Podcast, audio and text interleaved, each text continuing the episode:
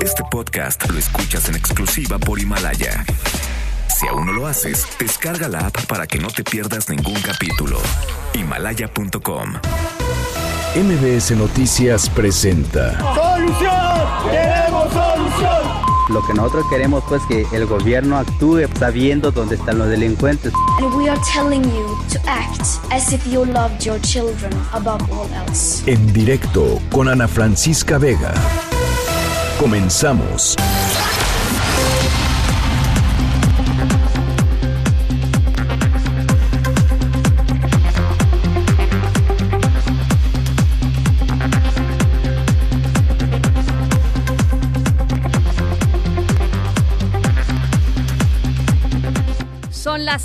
5 de la tarde en punto. ¿Cómo están? Me da muchísimo gusto que me acompañen. Estamos aquí en directo a través de MBS Noticias. Yo soy Ana Francisca Vega y hoy es miércoles, miércoles 18 de marzo de 2020. Saludo con muchísimo gusto a toda la gente que nos está escuchando en Reynosa, Tamaulipas, a través del 1390 de AM por Notigape. Gracias eh, por estar ahí. Gracias también a todos los que nos ven y nos escuchan en nuestra página web mbsnoticias.com. Ahí estamos totalmente en vivo, de lunes a viernes de 5 a 7. Eh, felices de encontrarnos en, en esta pues en esta página. Eh, por supuesto, también redes sociales, arroba Ana F. Vega en Twitter, Ana Francisca Vega Oficial en Facebook, MBS Noticias, estamos en todas las plataformas de redes sociales, tal cual como MBS Noticias y eh, aquí en cabina los leo con muchísimo gusto siempre en nuestro número de WhatsApp, que es el 5543 77125. Ahí les va de nuevo. 5543 77125. Arrancamos. En directo. It's Corona time. Hey, it's Corona time right now. It's Corona time. It's Corona time.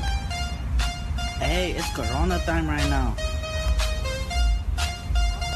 It's Corona time. It's Corona time. Hey, it's Corona time right now. It's Corona time. It's Corona time.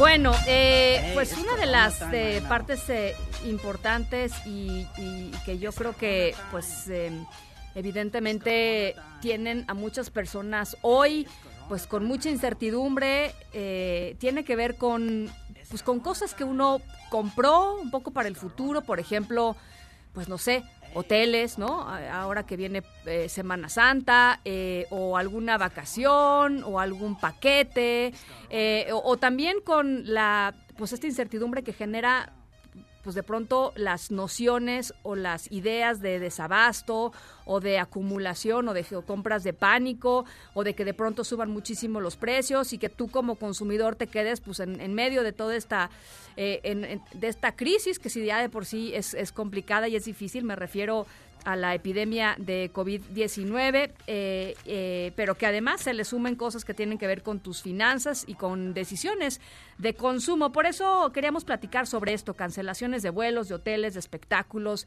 eh, precios en las, en las tiendas y todas estas cosas que nos preocupan mucho a todos nosotros, con el Procurador Federal del Consumidor, Ricardo Sheffield, que está con nosotros en la línea telefónica. ¿Cómo está, Procurador? Buenas tardes.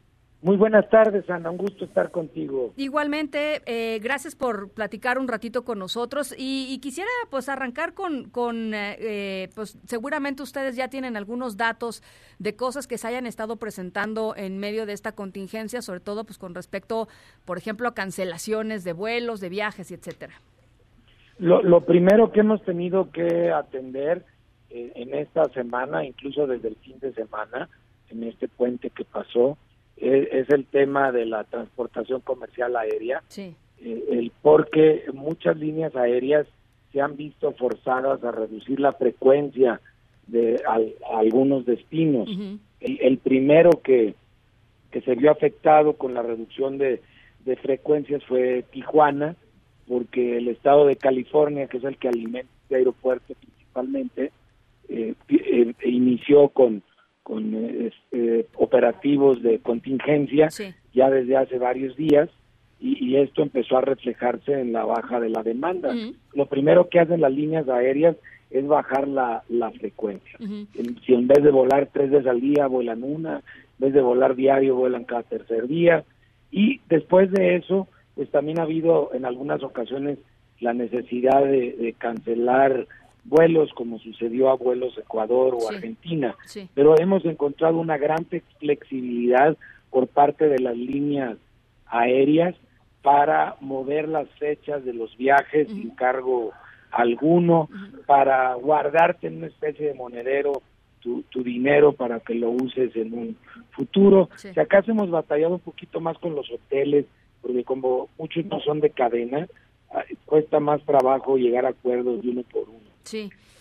Eh, a ver, eh, eso con respecto a vuelos y hoteles, es decir, vacaciones que la gente tenía planificada o, ya, ahorita o en los próximos días. ¿Qué me podría decir eh, con respecto, por ejemplo, al tema de la de la mm, de los precios de, de productos, por ejemplo, productos de limpieza, este, toallitas, este, desinfectantes, todas estas cosas que, que la gente está comprando y en algunos casos este, comprando irracionalmente, ¿no? Este, nosotros hemos venido monitoreando los precios de 10 mil productos y servicios ya por muchos años.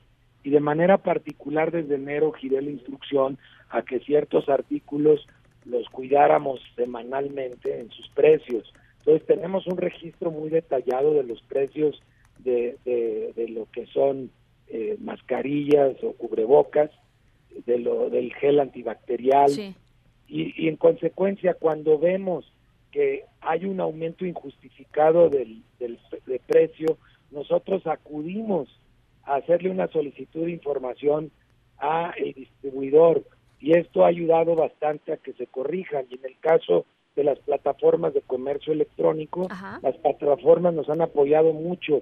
Te, te pongo un ejemplo, un, una empresa estaba ofertando gel antibacterial a 120 tantos pesos hace una semana y lo vimos el, el martes a 600 y pico de pesos.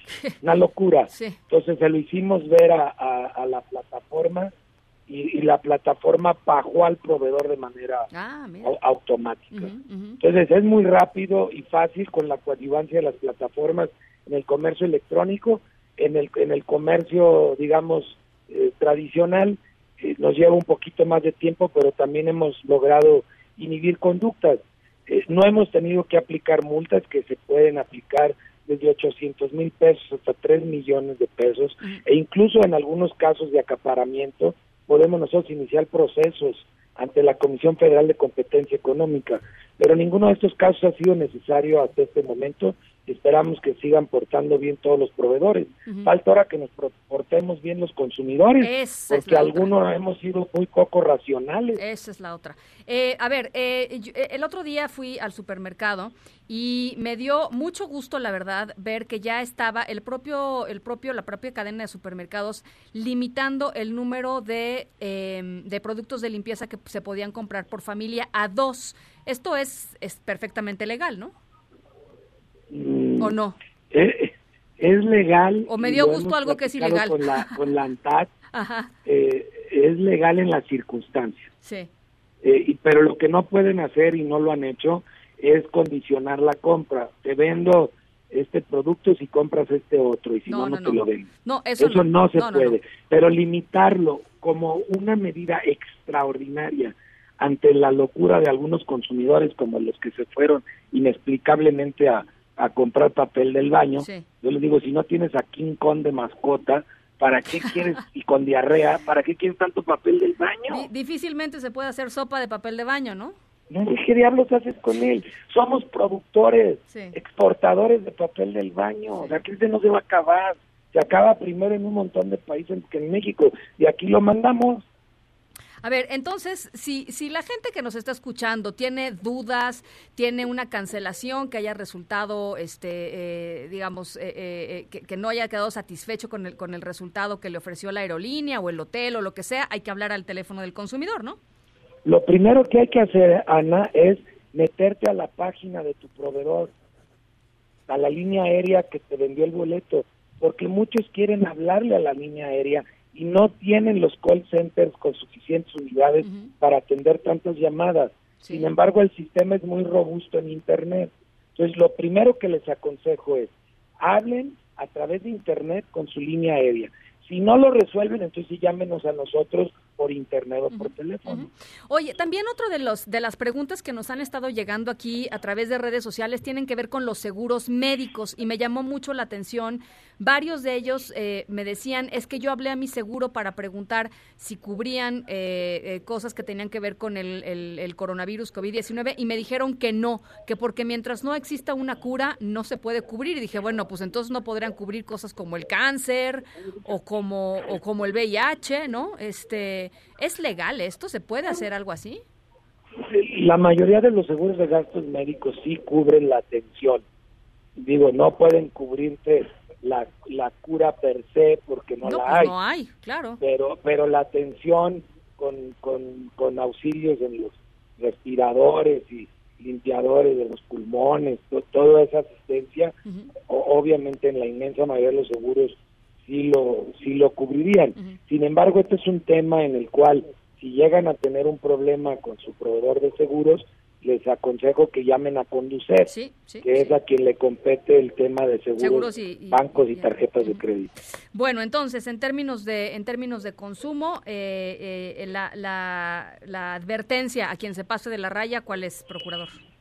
Pues que no los vamos a dejar pasarse de la raya, ha funcionado los, los protocolos y acciones que hemos realizado hasta ahorita y una invitación a que como consumidores empoderados hagamos buen uso de ese poder que tenemos como consumidores, no comprándole a quienes pretenden abusar, pero también no comprando nosotros lo que no necesitamos. Totalmente de acuerdo.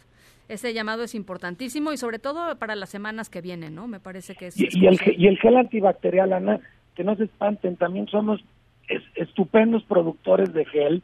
Hay, se producen volúmenes impresionantes en este país. Se produce muy rápido, pero muy, muy rápido. En horas se pueden estar mandando pipas de, gel si quieres, a un precio muy barato. Nosotros acabamos de comprar ya, ya producido de manera industrial a 52 pesos el litro de gel. Si tú lo haces en tu casa, te cuesta 45 pesos porque aparte lo puedes hacer en tu casa el litro. Bueno, pues ahí está el Procurador Federal del Consumidor, Ricardo Sheffield. Le, agradezco mucho, Procurador. Estamos en comunicación. ¿Le parece si lo molestamos en unas semanas más? No es molestia, Ana. Estamos para servirte y gracias por ayudarnos a empoderar Muchísimas gracias, Ricardo Sheffield. El teléfono del consumidor, por, por supuesto, 5568-8722. ¿Cómo olvidar ese teléfono? 5568-8722. O también en vía electrónica pueden mandar sus denuncias a denunciasprofeco.profeco.gov.mx. Ya saben, si alguien se quiere pasar de listo en, en precios, en cosas que ustedes ya compraron y no se los quieren cambiar o les quieren cobrar unas multas terribles, eh, pues hay que, hay que hacer eh, uso del derecho que como consumidores tenemos y que protege la ley. Noticias en directo.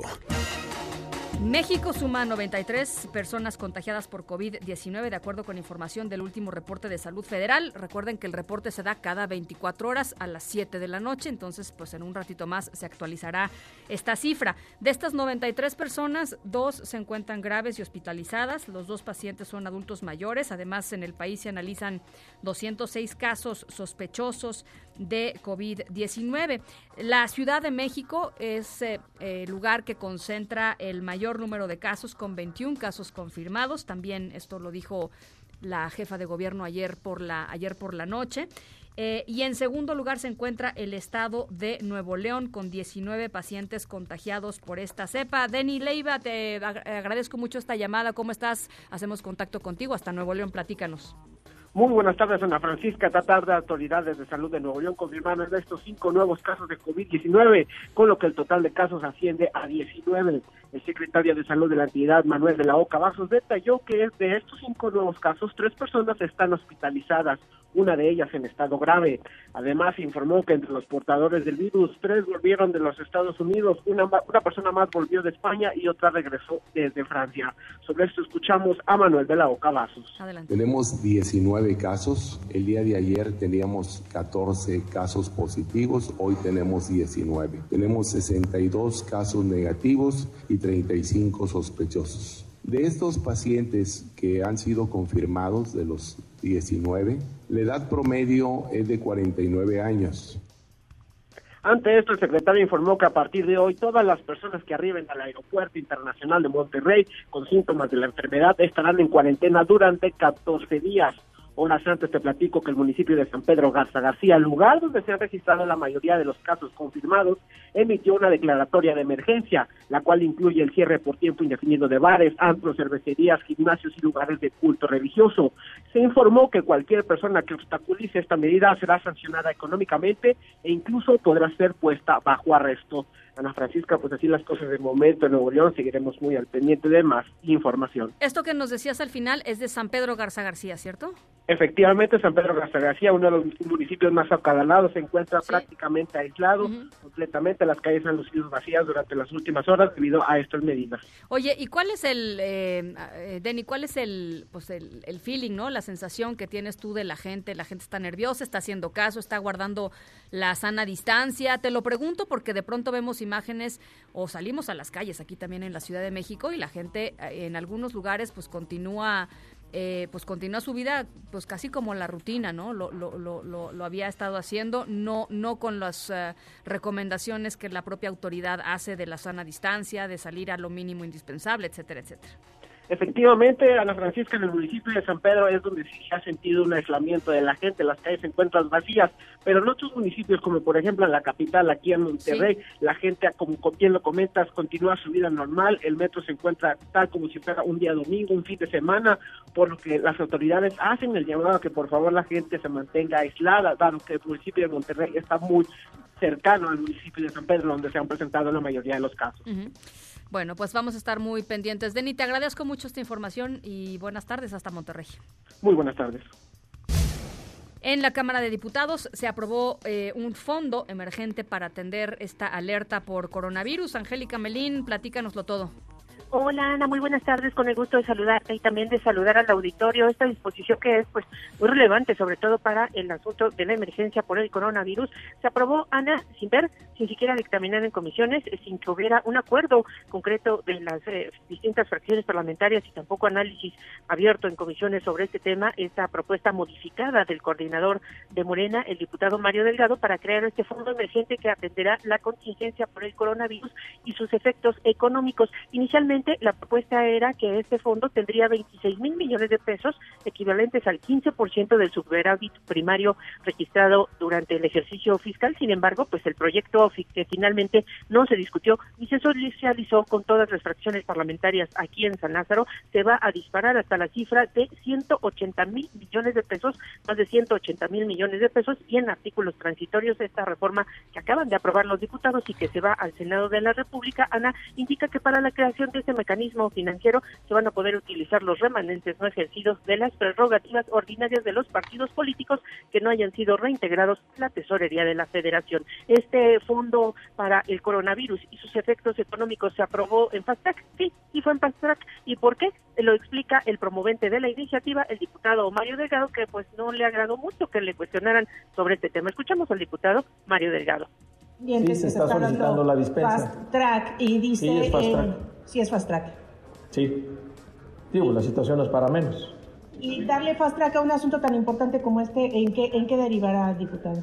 ¿Y cuál sería el impacto? Es darle a la opción, es darle una opción al gobierno, tenga la posibilidad de disminuir el superávit ante una situación de emergencia.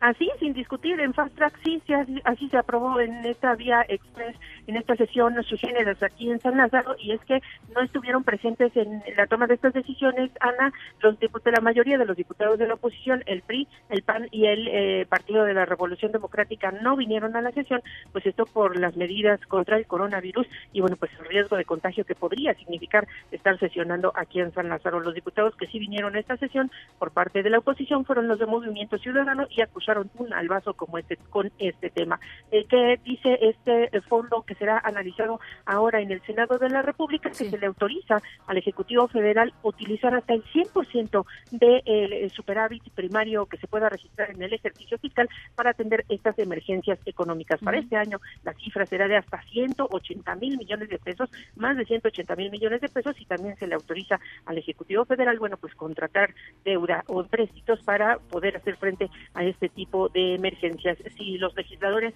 cuando el Ejecutivo Federal solicite que se le apruebe esta cantidad de recursos, no toman una decisión, bueno, pues tomará el Ejecutivo Federal eh, ese silencio como una afirmativa ficta y bueno, pues eh, de todos modos, con o sin autorización del Congreso, el Ejecutivo dispondrá de estos recursos. Ana, lo que se ha aprobado aquí en San Lázaro. Oye, Angélica, entonces, eh, estos recursos van a ser ejercidos, estos 180 mil millones de pesos van a ser ejercidos y hay algún tipo de control democrático, digámoslo así, va a haber alguna, había por ahí una cláusula de transparencia para saber en qué van a ser eh, utilizados o, no están todavía etiquetados para saber si son en insumos, en, eh, no sé, este, en, en, en, dinero directo que se le puede dar a las, a las personas, a las víctimas, no sé, ¿hay algún tipo de noción de o, de parámetros de en qué se va a poder gastar este dinero y en qué no, y vamos a saber los mexicanos en qué se va a gastar, o es prerrogativa total y absoluta del Ejecutivo hacer lo que quiera con estos 180 mil millones de pesos?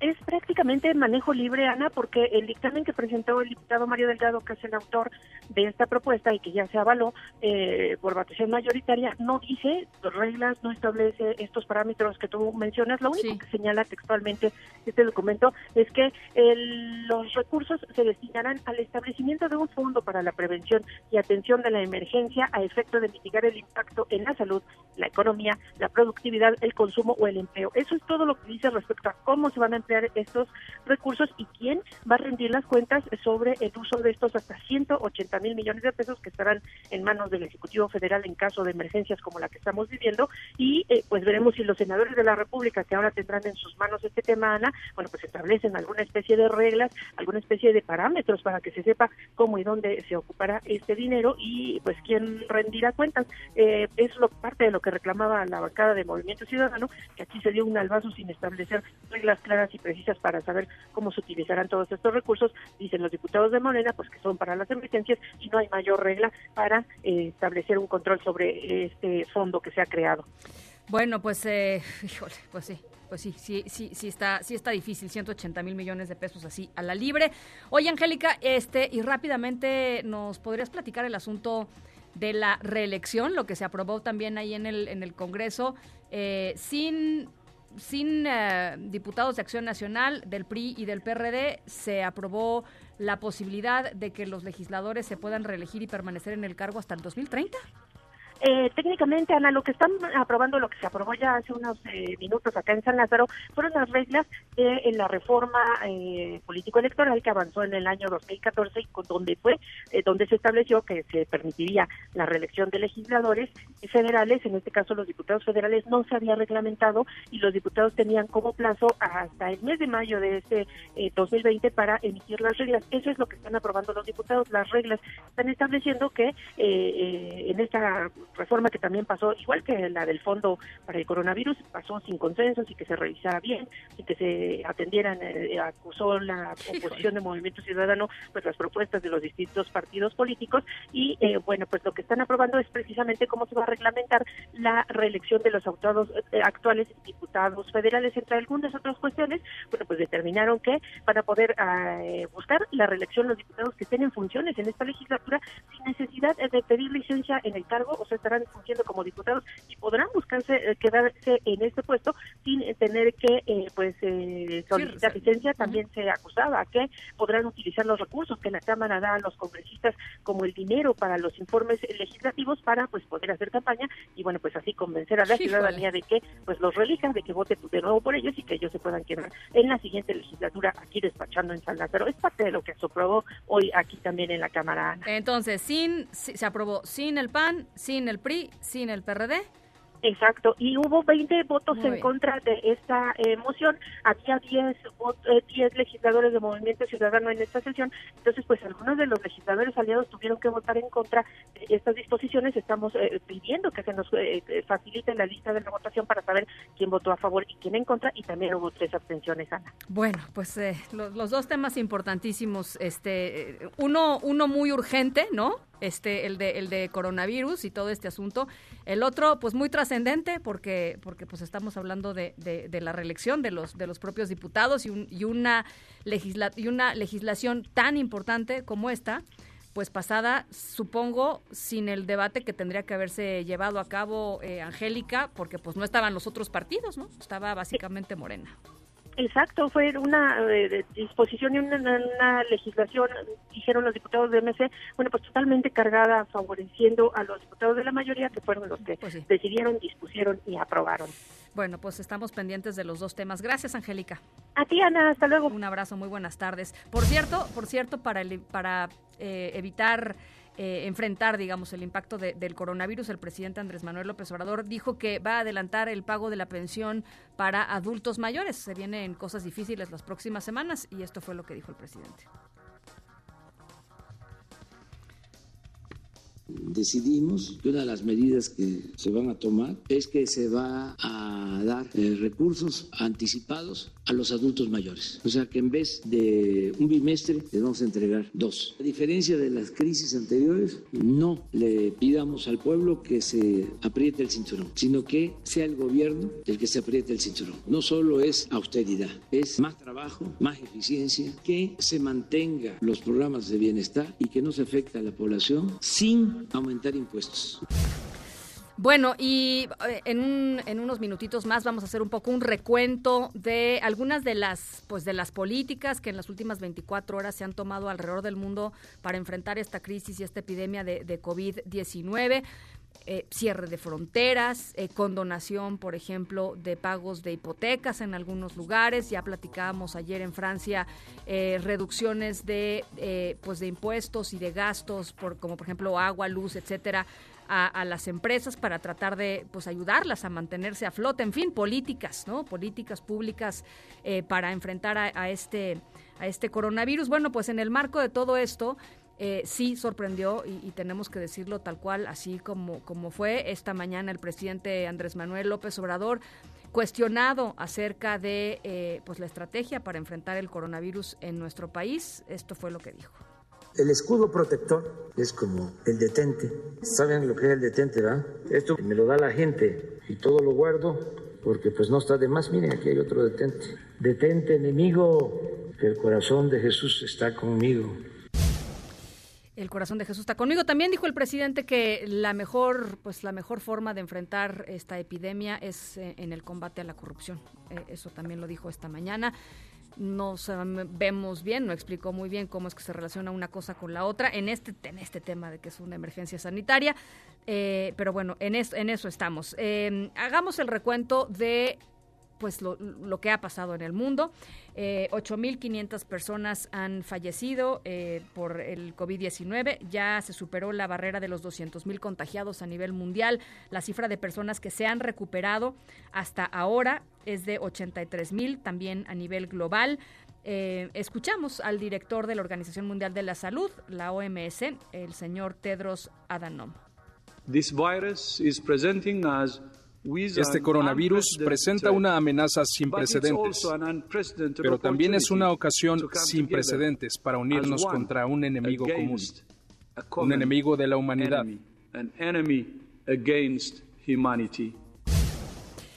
En Estados Unidos, el presidente Donald Trump anunció eh, pues medidas drásticas e importantes para evitar la propagación del COVID-19, entre otras, pues cerrar la frontera con Canadá, eh, no la parte comercial, sí la parte de intercambios sociales y comunitarios. Este, la frontera de Canadá también es una frontera pues muy porosa entre Estados Unidos y ese país. Eh, lo que sí es que también descartó cerrar por completo la frontera con México, aunque ya, aunque ya nos decían por ahí Em, ayer platicábamos sobre un reporte del New York Times en donde se adelantaba la posibilidad de que los migrantes que cruzan y que intentan llegar a Estados Unidos fueran regresados a México por órdenes del presidente Trump sin que haya un proceso legal de por medio, es decir, sin la posibilidad de que haya una corte de inmigración que escuche sus casos. Simplemente pues, como si hubiera una pared, ¿no? Literalmente.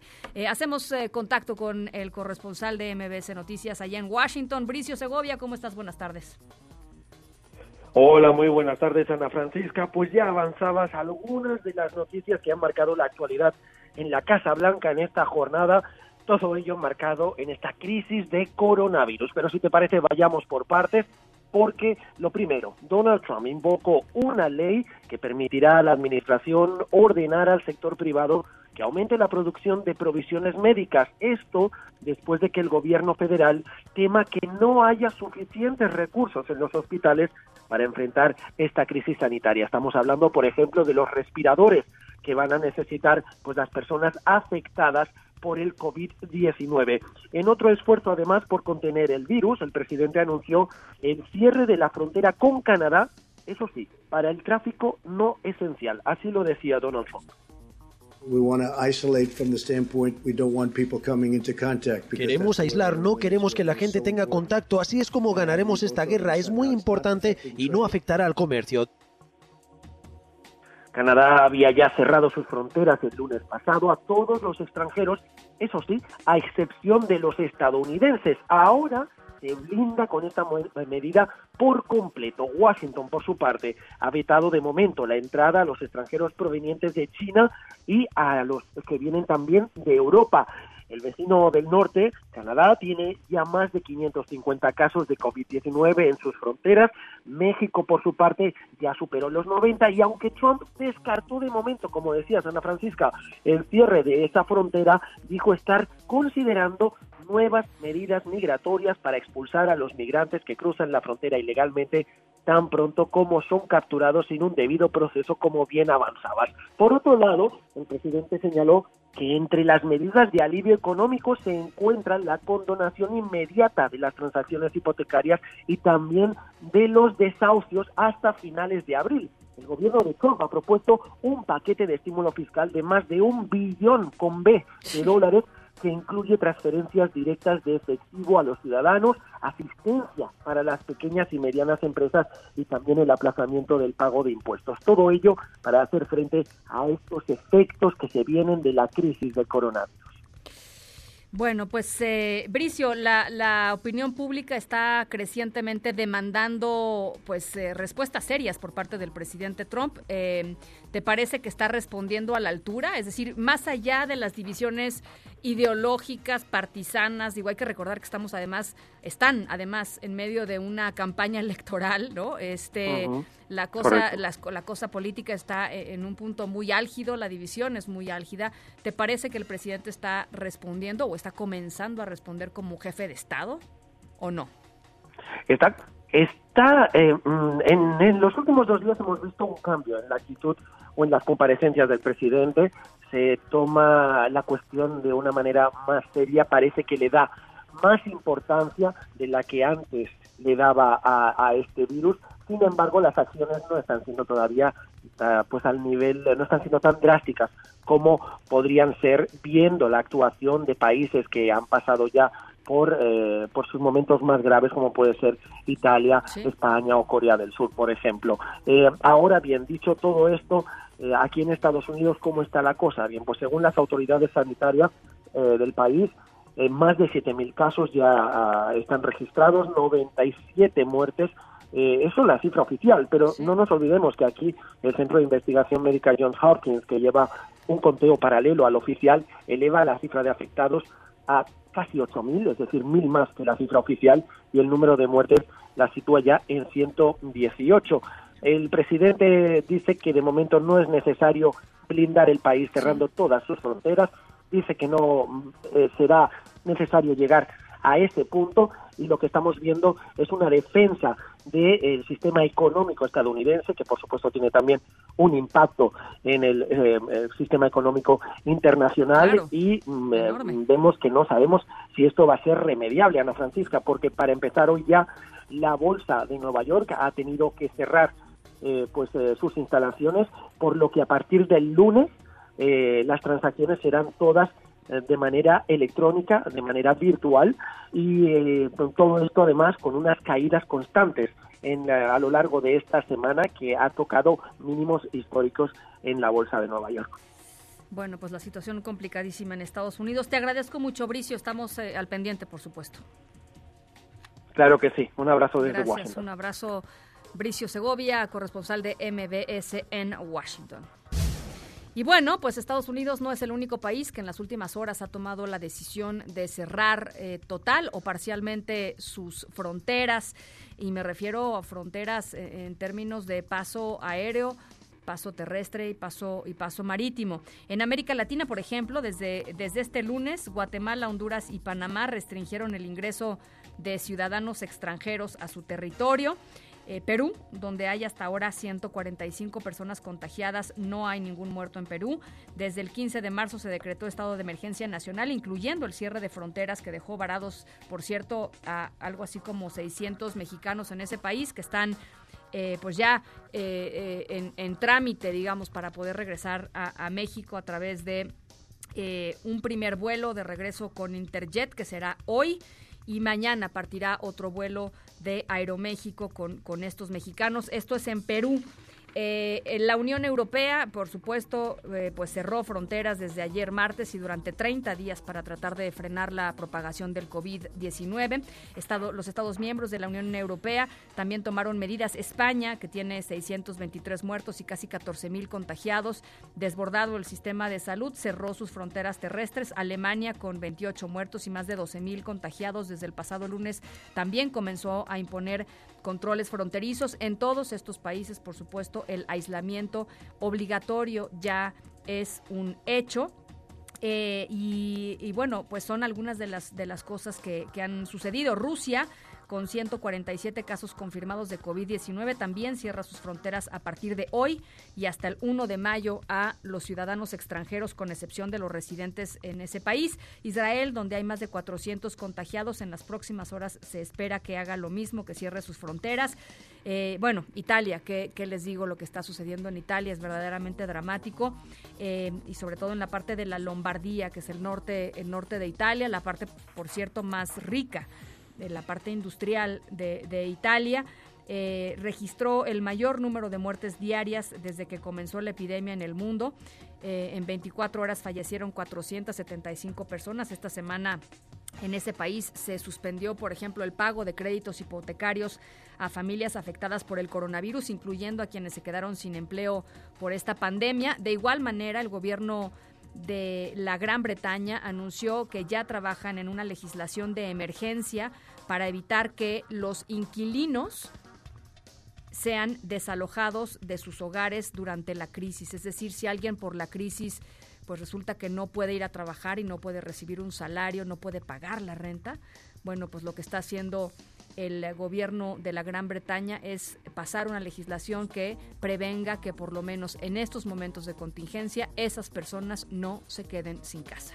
Ese es el tipo de, ese es el tipo de cosas que están sucediendo en, eh, alrededor, del, alrededor del mundo.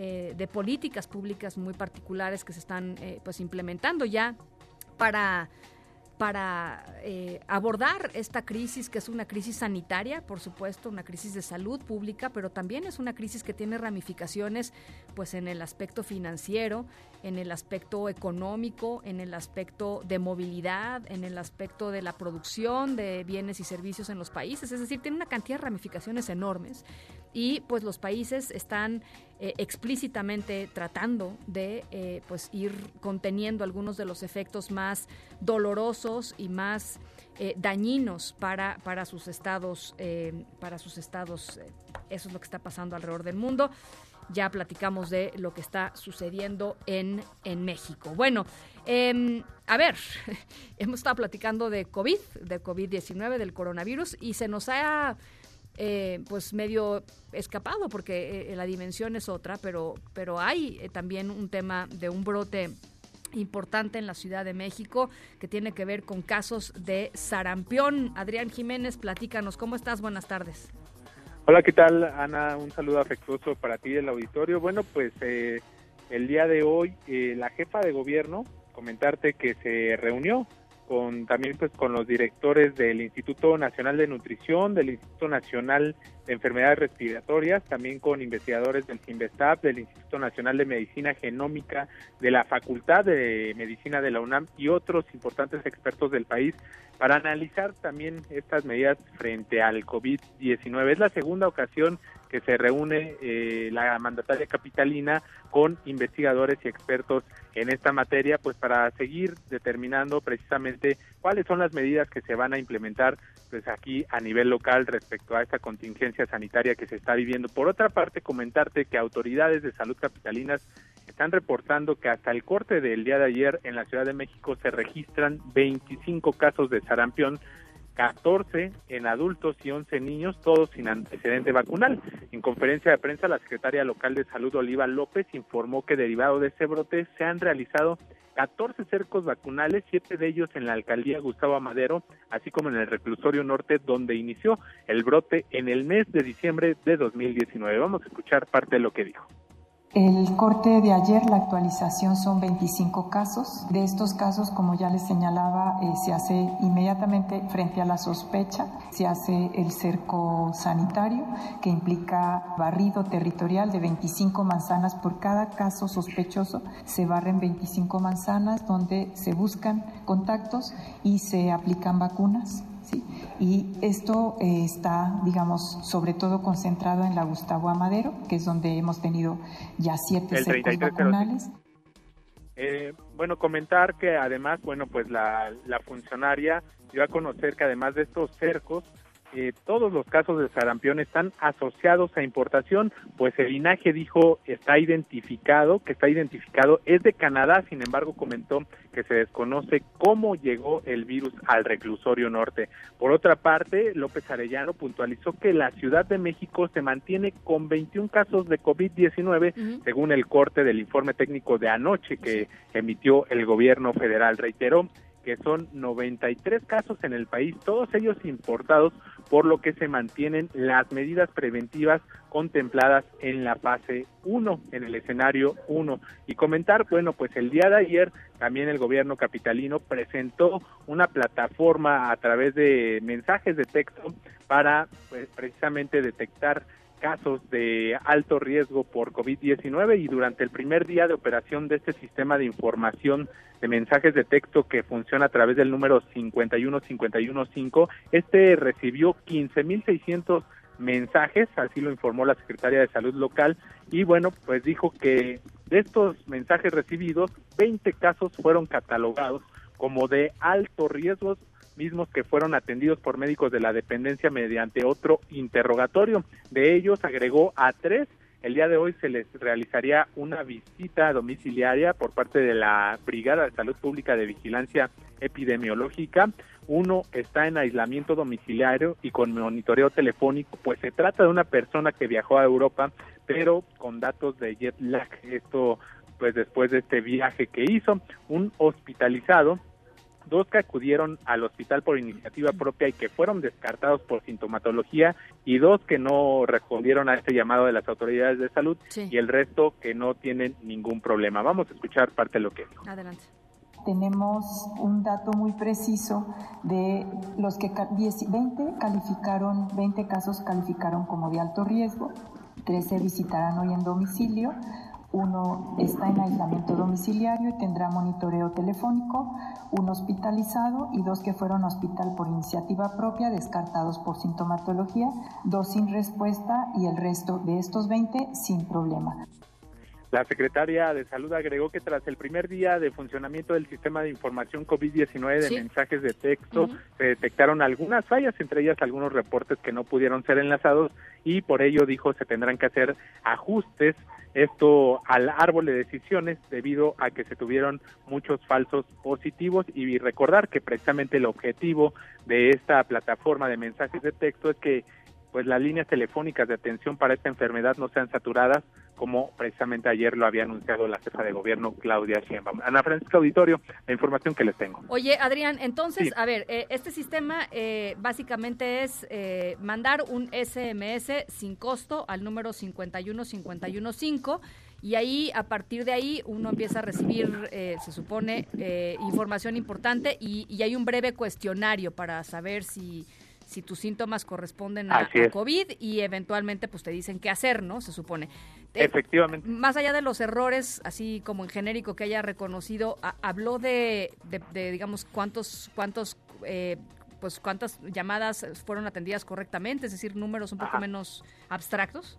Sí, mira, eh, a través de, de, este número del 51 51 5 se recibieron 15.600 mensajes, es decir, 15.600 personas enviaron su mensaje de texto y en automático se les envía un cuestionario que se trata de un primer tamizaje. Este tamizaje es un filtro donde te preguntan pues si has viajado, si qué, qué tipo de síntomas tienes y de ahí pues este filtro determina si es un riesgo bajo, medio o de alto y en caso de ser un alto riesgo este emite una alerta, este sistema emite una alerta hacia los médicos que se encuentran en el 911 y ellos se comunican con estas personas para hacerles un segundo interrogatorio y en caso de que pues coincida con la sintomatología del COVID-19, pues ya son canalizados o se les pide que se mantengan en aislamiento o se hace esta visita por parte de las brigadas de la Secretaría de Salud local.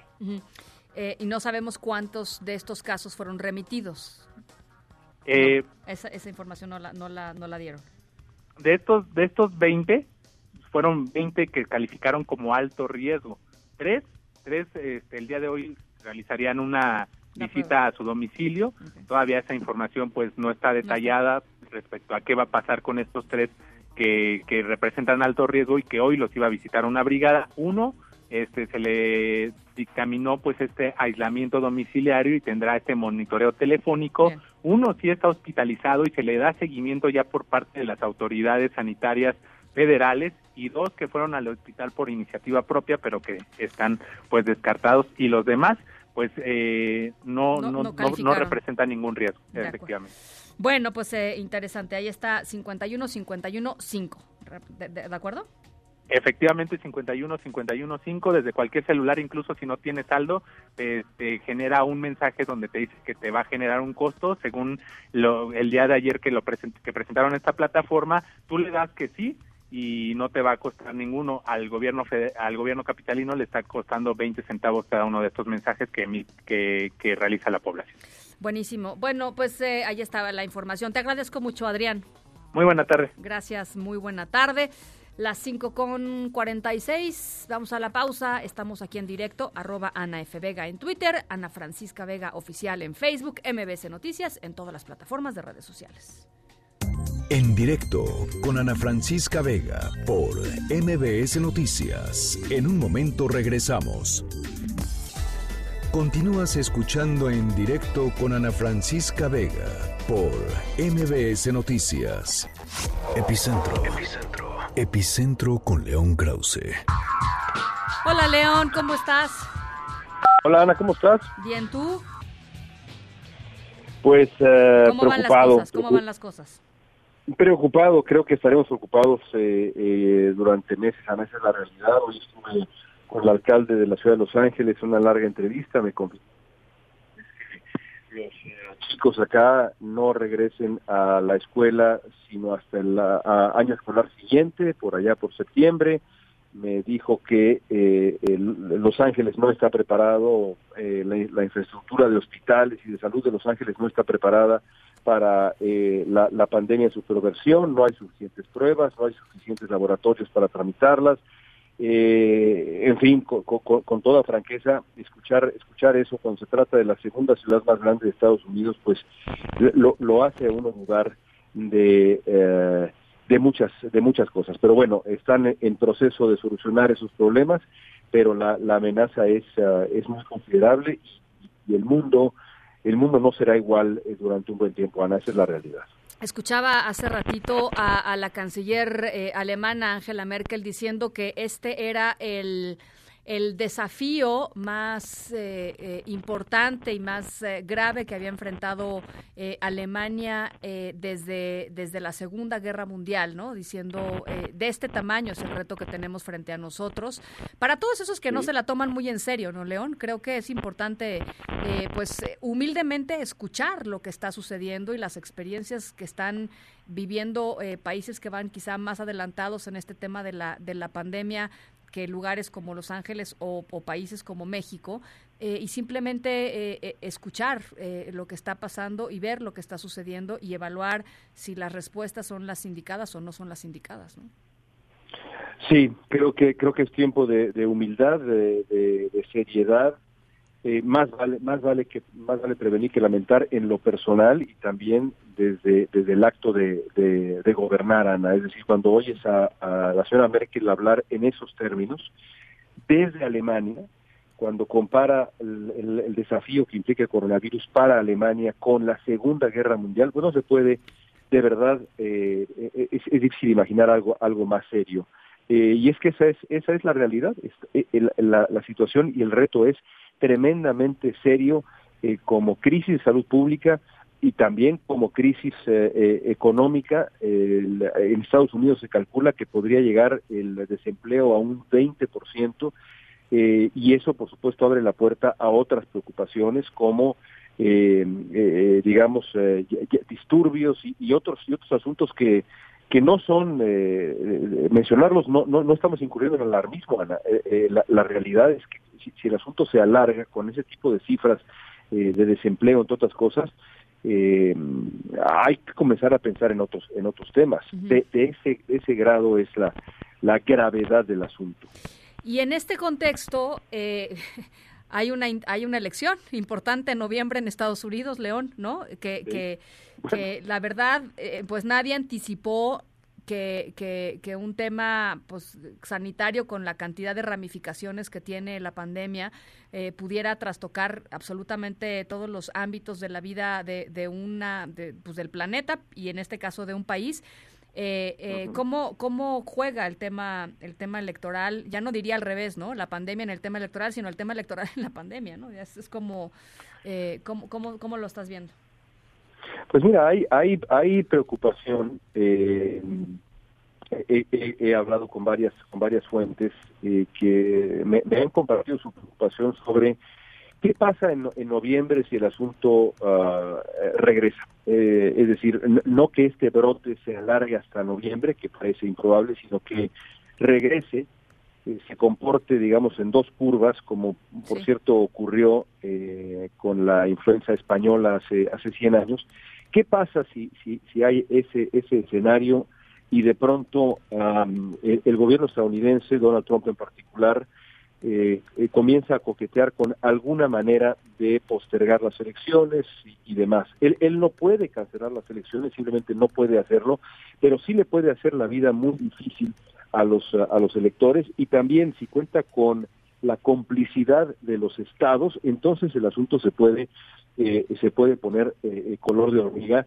Si las elecciones no proceden de manera uh, natural, como están establecidas y agendadas, Ana, entonces Estados Unidos estaría entrando, creo yo, en una crisis institucional como no ha vivido otra en absolutamente toda su historia, sus 250 años de historia. Eh, pero tampoco es descabellado hablar de eso, así como no era descabellado hablar de lo que mencionábamos hace unos minutos con el desempleo del 20%, tampoco es descabellado hablar de eso y creo que hay que contemplar todos los escenarios para tratar de mantener la cordura y el funcionamiento de, esta sociedad de la que te hablo y todas las demás incluida por supuesto la mexicana.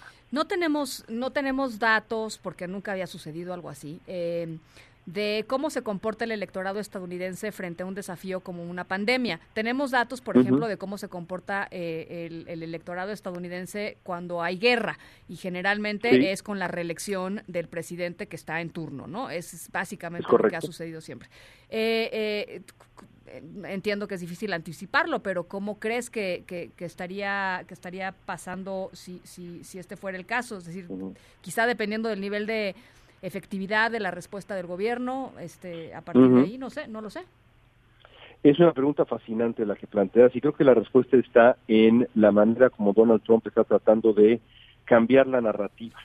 De pronto Trump, este hombre que hasta hace unos días se burlaba de la, de la, de la amenaza de la pandemia, acusaba a los demócratas de, de haberla fabricado, eh, decía que los medios estaban conspirando en su contra, le daba la mano a medio mundo eh, y, otras cosas que, que no son muy familiares. De pronto empieza a decir que él se asume, se concibe como un presidente de guerra, un presidente en guerra. Es decir, alguien le dijo a Trump, oiga, presidente, si usted quiere aprovechar este asunto electoralmente y políticamente, ¿por qué no mejor se se presenta como eso, Ana, que estás describiendo, como un presidente en tiempos de guerra. De ahí que los demócratas también en este momento empiecen a considerar eh, ataques desde ahora para que nadie olvide lo que dejó de hacer Trump y lo que hizo Trump en esas primeras semanas que pueden haber resultado cruciales en la batalla contra el coronavirus. Eh, eso que mencionas es absolutamente fundamental y creo que va a definir la elección de noviembre. Bueno, pues eh, por supuesto lo estaremos conversando por acá. Por lo pronto te agradezco mucho, eh, eh, pues como siempre, la generosidad de tus palabras y cuídate. Al contrario. cuídate mucho, estamos, estamos en comunicación, León. Tú también y la familia también. Gracias, un, Ana. Un abrazo a las 5 de la tarde con 55 minutos a otras cosas. En directo. Siempre me he preguntado por qué la gente se queda aquí. Quizás no haya otro sitio que sea mejor para vivir. Nos gusta amontonarnos de los bares para tomarnos la cerveza fuera en la calle y es que Madrid no tiene nada, pero sí. Hablando de chicas o estando con chicas, vivimos todos aquí. Lo que hablamos más que estamos y nos cansamos de. Que yo soy de Madrid. Bueno, pues Madrid, una de las ciudades hoy más golpeadas por esta epidemia de coronavirus COVID-19. Aquí se centra nuestra historia sonora de hoy, que tiene que ver con algo maravilloso que eh, pues se llama solidaridad humana, ¿no? Se llama empatía. Eh, el fin de semana pasado, el gobierno español anunció el estado de alarma, que se los platicamos, y esto pues ha limitado literalmente la vida de los madrileños. Eh, bueno, de, de toda España, pero estamos platicando de Madrid, a actividades pues realmente básicas. Eh, platicaba con, con, un amigo que vive en Madrid y me decía, en Madrid ya no hay clases sociales, solo hay gente que tiene perros y gente que no tiene perros. Los que tienen perros pueden salir a pasearlos. Y esos son, bueno, pues se podrán imaginar la, pues la, híjole, no sé, la libertad que uno siente después de estar 24 horas encerrado en su casa para poder salir a la cuadra, ¿no? Eh, están en ese nivel de, de confinamiento, eh, en ese nivel de aislamiento, en un momento dificilísimo para la, para la ciudad.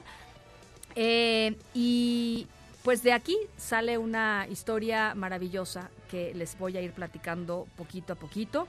Una, una linda sorpresa para una persona que estaba pues particularmente vulnerable en esta, en esta crisis. Por lo pronto los dejo con Madrid. Madrid son los hombres G, por supuesto, las 5 con 58. Vamos a la pausa, regresamos.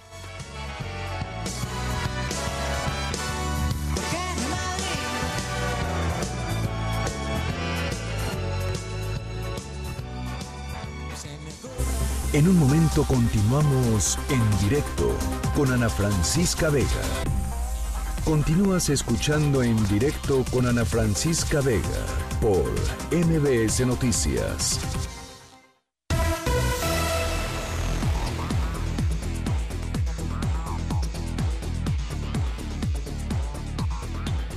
Bueno, después de, de, la Ciudad de México y de Nuevo León, el Estado de México es el lugar en donde se concentran eh, hoy más casos de coronavirus a nivel nacional. Hacemos contacto con mi compañero Juan Gabriel González hasta Toluca, Estado de México. ¿Cómo estás, Juan Gabriel? Me da gusto saludarte. ¿Qué tal, Ana Francisca Auditorio? Muy buenas tardes. Efectivamente, ya con 10 casos positivos confirmados de COVID-19, autoridades del Estado de México reforzaron las medidas de protección y las restricciones en torno a eventos masivos y de alta concentración pública para controlar la propagación del coronavirus. Además, el Poder Ejecutivo giró instrucciones para cerrar a partir del sábado 21 de marzo todos los parques naturales y recreativos del Estado de México, entre ellos el zoológico de Tacango, el de Carimaya, obviamente, el de Locotal también, que está en Quimilpan, también los parques ambientales de Toluca y Metepec, entre muchos más del Valle de México. De igual forma, se dio la orden de cerrar todos los museos, bibliotecas, zonas arqueológicas, así como centros culturales y deportivos de la entidad. Uh -huh. De manera especial, Ana Francisca, y en lo que se refiere a las actividades del 21 de marzo en las zonas arqueológicas para recibir el tradicional equinoccio de primavera o el quinto sol, la secretaria de Cultura de la entidad, Marcela González, reiteró que por tratarse de eventos con más de mil asistentes, la inminente decisión es suspender todos los rituales claro. donde los ciudadanos acuden a cargarse de energía. Vamos a escuchar cómo lo dijo. A todos los uh, responsables de cultura del país. Dijeron que se cancelaban todos los eventos en donde eh, acudieran más, más de mil personas. Y en Teotihuacán se calculan 100 mil, así es que yo creo que se va a cancelar. Estamos esperando que nos informen, pero esta es responsabilidad de la Secretaría de Cultura General y de a lo largo de este miércoles se ha reunido el Comité Estatal de Seguridad en Salud, donde se analiza casi cada hora la posibilidad de incrementar las estrategias para hacer frente al embate del coronavirus. Sí. Decía Ana Francisca que la iniciativa privada también ya se resiente los efectos de las restricciones por el coronavirus. Los bancos del Valle de Toluca iniciaron a partir de este miércoles el goteo literalmente de uno a uno de los clientes. Las filas se quedan fuera y solamente va pasando uno a uno quien quiera hacer algún movimiento bancario. El reporte que tengo desde el Estado de México. muchísimas gracias, Juan Gabriel. Estamos al pendiente. Buenas tardes. Gracias, igualmente. En directo.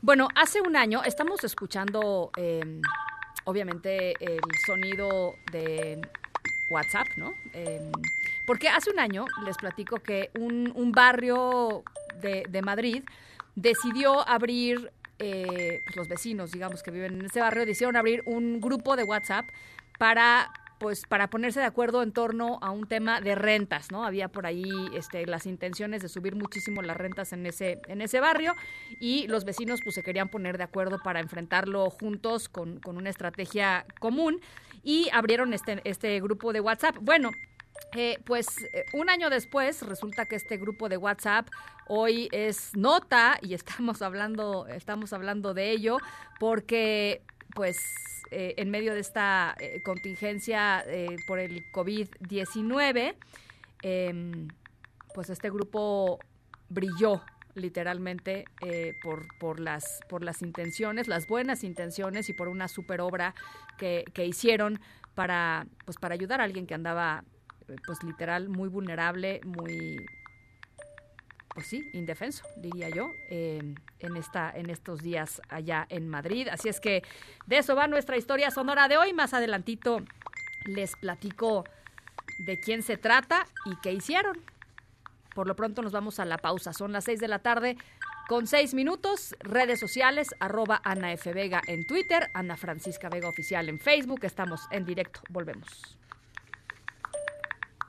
En directo con Ana Francisca Vega por MBS Noticias. En un momento regresamos. Una voz con transparencia. ¡Solución! Voz objetiva. Lo que nosotros queremos pues que el gobierno actúe sabiendo dónde están los delincuentes. Una voz plural. And we are telling you to act as if you loved your children above all else. Esto es En Directo con Ana Francisca Vega. En directo, MBS Noticias. Son las 6 de la tarde con 11 minutos. Gracias por seguir con nosotros aquí en directo a través de MBS Noticias. Yo soy Ana Francisca Vega y hoy es miércoles 18 de marzo del 2020. Gracias a toda la gente que nos sigue a través de nuestro WhatsApp 55 43 77 1025. gracias a los que nos ven y nos escuchan en nuestra página web, mbsnoticias.com. Saludos a los que nos escuchan en Torreón, Coahuila a través de Q91.1 y desde Zacatecas a través de Sonido Estrella en el 89.9. Más adelantito vamos a estar platicando sobre este tema interesante que sale desde China de, eh, pues está empezando a probar ya en animales eh, una vacuna contra el COVID-19. Es la, pues, digamos, la, los esfuerzos médicos que van más avanzados en estos momentos en el mundo. Vamos a estar platicando sobre eso porque se buscan ya voluntarios para realizar pruebas en, en, seres humanos de este prototipo de vacunas. Nos lo va a estar explicando con peras y manzanas, nuestra querida María Emilia Beyer, también por supuesto Irma Uribe con todas las recomendaciones de cosas que hacer con niños ahora que andan en ahora que andan en aislamiento y en cuarentena, así es que por supuesto vamos a ir un poquito más adelante con esto. Por lo pronto, vámonos al resumen. Noticias en directo. Hasta esta tarde en México hay 93 eh, casos confirmados de contagios por COVID-19 en al menos 19 estados del país. En un ratito más, en una hora y cachito más, se va a dar el corte, se da cada 24 horas. Eh, la nueva cifra. Se analizan además los casos de 206 personas y desde que empezó la epidemia se han descartado como positivos 672 casos de personas que presentaban cuadros similares, pero que afortunadamente no se trataban de eh, COVID-19. Aquí en directo platicamos con Ricardo Sheffield, el Procurador Federal del Consumidor de la Profeco, y eh, dio algunas recomendaciones para los consumidores que en esta época han visto, por ejemplo, vuelos, hoteles cancelados, em, reservaciones, etcétera. Todas estas cosas que, pues de pronto con las contingencias empiezan a modificarse. Esto fue lo que nos dijo eh, Ricardo Sheffield.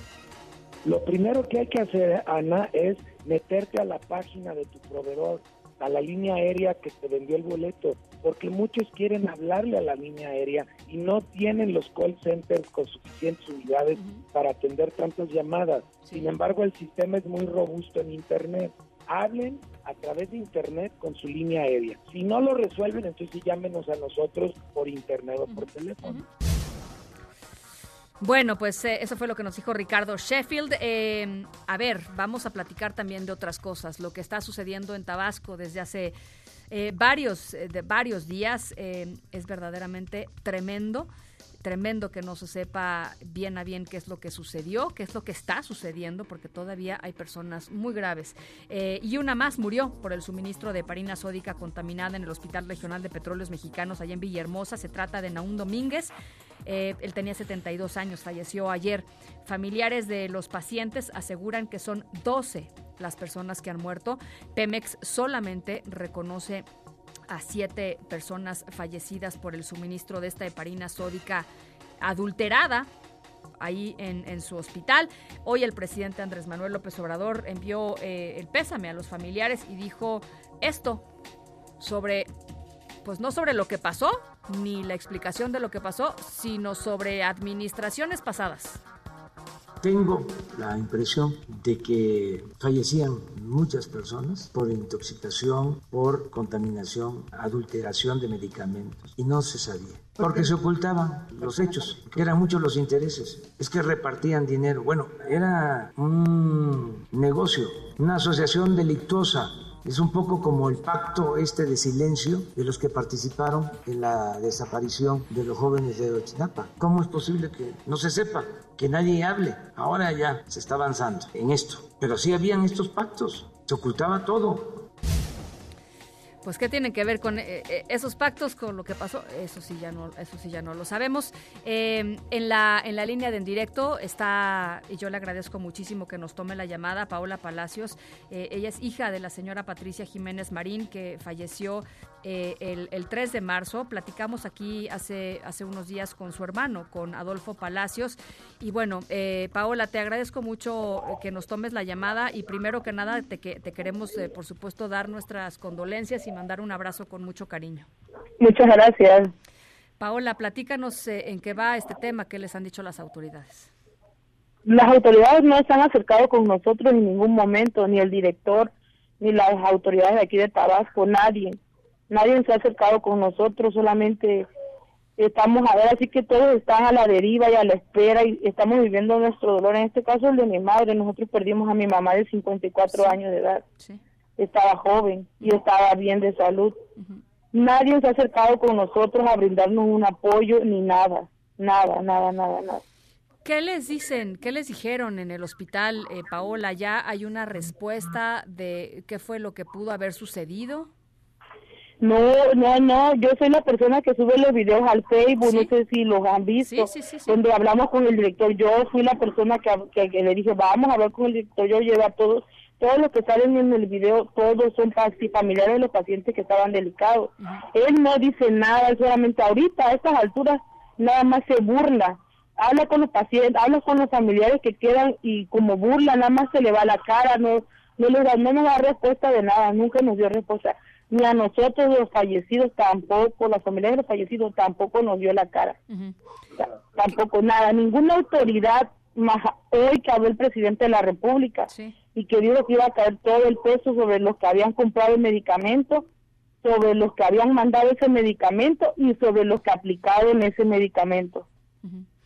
Es hasta hoy que nosotros tenemos respuesta de nuestro presidente de la República. Por de ahí en fuera, nadie ha venido aquí al estado de Tabasco a con nosotros, los familiares de los fallecidos, ni en este caso Samudio, que es el de la 44, que le pertenece todo todo eso, toda esa parte, esa área médica, Samudio, que es el secretario de la 44 de aquí de Tabasco, no se ha presentado con nosotros tampoco en ningún momento. Ninguna autoridad se ha presentado. A nosotros nunca, nunca nos dijeron de nada, de nada, nada. No tenemos ni de la 48 ni de la 44. ¿Qué, la única, la única sección que nos ha apoyado ha sido la 48, la única. Pero en fuera con el señor Ricardo, con, perdón, con el señor Samudio, que es el que da, le dio empleo a todas esas enfermeras y a los directores, a los del director y a los, a los doctores no se han acercado con nosotros. ¿Qué van a hacer, Paola? Porque tengo entendido, así nos lo había compartido tu, tu hermano Adolfo, que había había un chat con los, los eh, familiares de otros sí, pacientes. nosotros tenemos un grupo, o sea, yo he hablado a todos los familiares, se han acercado conmigo, la mayoría de todos los afectados. El único que la verdad que se ha mostrado solidario y humano, porque ese es humano, es el secretario general de la 48, el secretario Ricardo. Es el único, porque él está prestando sus instalaciones para que gente, porque hay gente que viene de fuera, de centro, de frontera, gente que se tiene que quedar, ya no los reciben en el hospital, no los deja que se queden después de la sesión de hemodiálisis ahí en, en urgencia, los corren como perros para afuera.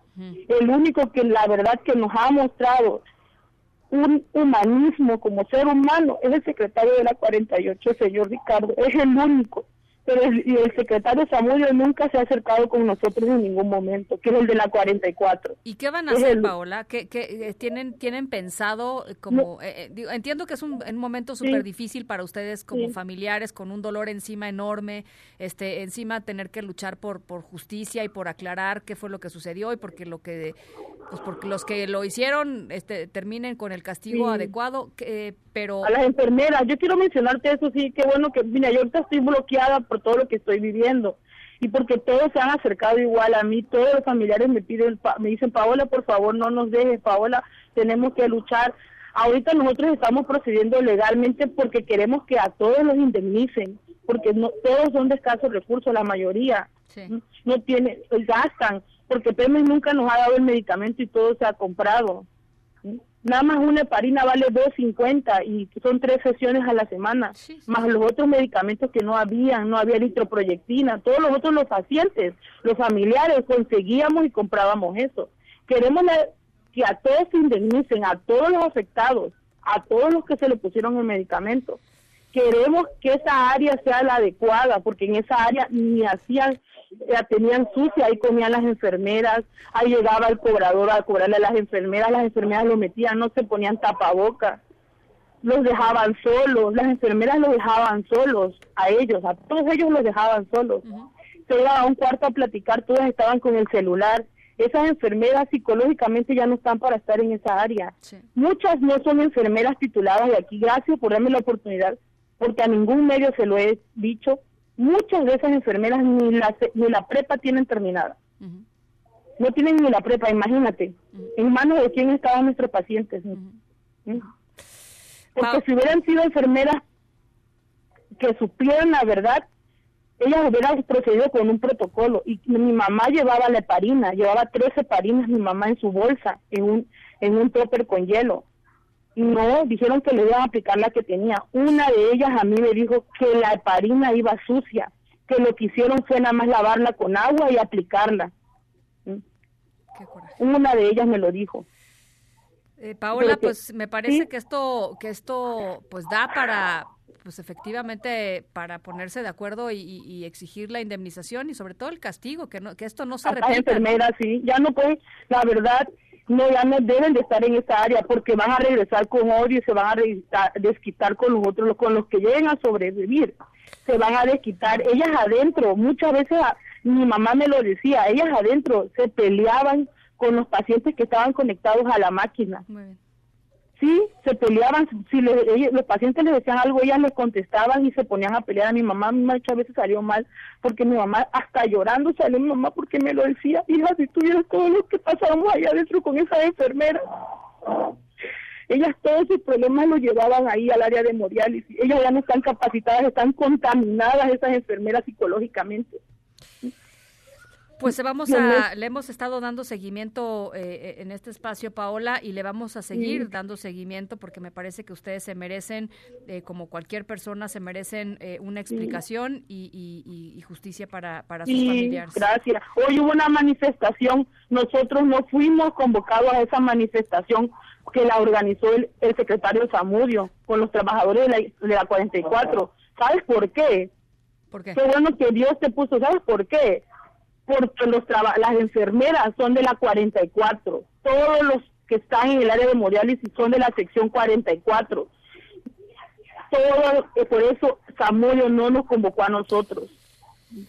Bueno, no pues, nos eh, convocó. El único que nos ha apoyado con todo es el secretario de la 48 el señor Ricardo. Es el único que ha sido humano que, que con nosotros ha estado. Vamos a, vamos a estarlos eh, buscando. Te agradezco mucho por lo pronto, Paola, este testimonio y de verdad te mandamos eh, un abrazo y también a tu, a tu papá, por supuesto. Gracias y, de verdad que por favor síganos llamando para que nosotros lo sigamos. Ahorita que habló, que habló el presidente de la República, es que se han estado acercando ustedes como medios también, ustedes han estado desde el principio con nosotros, pero ninguno, ni el gobernador del estado de Tabasco se ha acercado con nosotros, ni el gobernador, ni el presidente municipal, nadie, ninguna autoridad.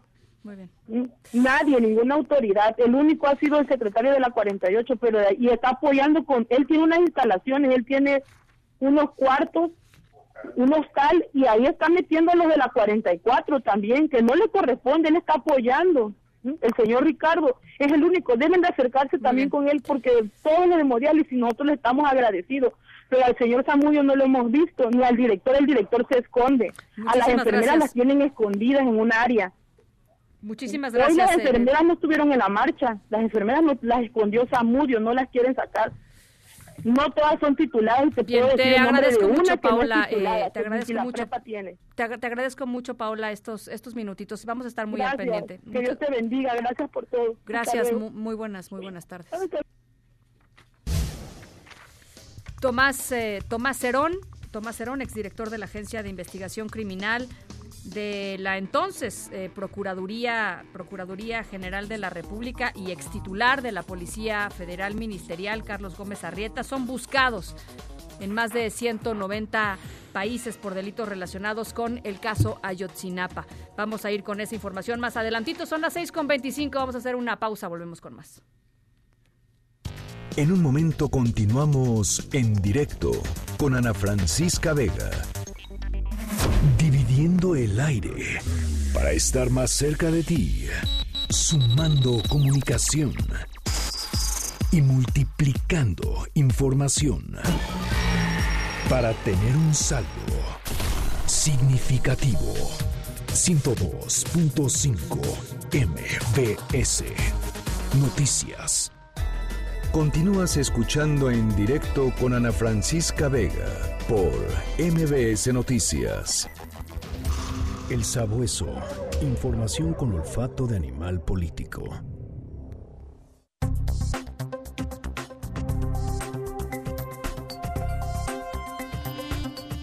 Bueno, pues inauguramos esta, esta sección en estos momentos de, pues de crisis. Creo que vale la pena eh, pues empezar a, a entender y a pues, a, discernir entre información eh, verídica, verdadera, útil, pertinente en torno al COVID-19 e información que es total y absolutamente falsa por cualquier razón que, que ésta sea presentada. Eh, creo que es muy importante eh, hacerlo y difundir lo que se necesita saber y lo que también son cosas que están circulando por ahí que nada que ver con la realidad. Por eso eh, buscamos a Animal Político que tiene desde hace ya mucho tiempo un esfuerzo importante de verificación de datos y están con nosotros Tania Montalvo, editora general de Animal Político, para inaugurar este sabueso de coronavirus. Tania, te agradezco mucho estos minutitos. ¿Cómo estás? Hola, ¿qué tal Ana Francisca? Buenas tardes. Platícanos, eh, ¿qué, ¿qué, caso nos traes hoy?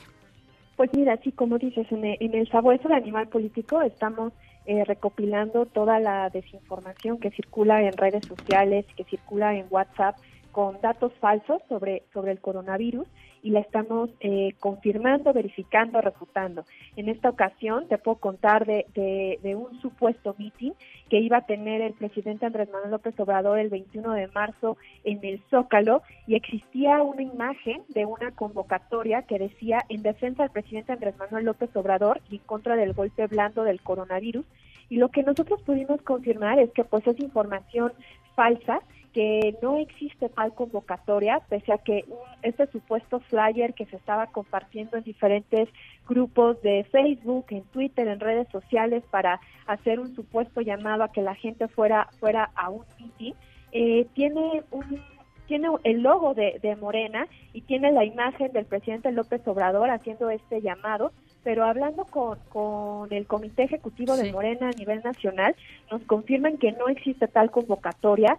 Eh, hablamos también con las autoridades de, de, la Ciudad de México y nos dicen que, que no existe ningún evento multitudinario para el 21 de marzo en la Ciudad de México. También lo confirmamos con la Secretaria de Seguridad Pública de la Ciudad de México, que tampoco tiene información. Y lo que vemos es que este supuesto llamado pues lo que tiene es el objetivo de desinformar y de dar a entender pues que, eh, que el presidente va a tener este evento del 21 de marzo con muchísimas personas pese a, a, las medidas que se están tomando de no tener no tener multitudes reunidas, ¿no? Después de, de, este anuncio que hizo la misma jefa de gobierno Claudia Sheinbaum, de que dijo que quedaron pospuestos todos los eventos públicos y privados que concentraran más de mil personas. Bueno, pues ahí está eh, la, aclaración hecha. No hay un evento a favor de Andrés Manuel López Obrador el próximo sábado 21 de marzo. Eh, pueden encontrar todos los que nos escuchan eh, esta y, más información en siguiendo un hashtag, ¿no? En, en, Twitter que es coronavirus facts y datos coronavirus, ¿no?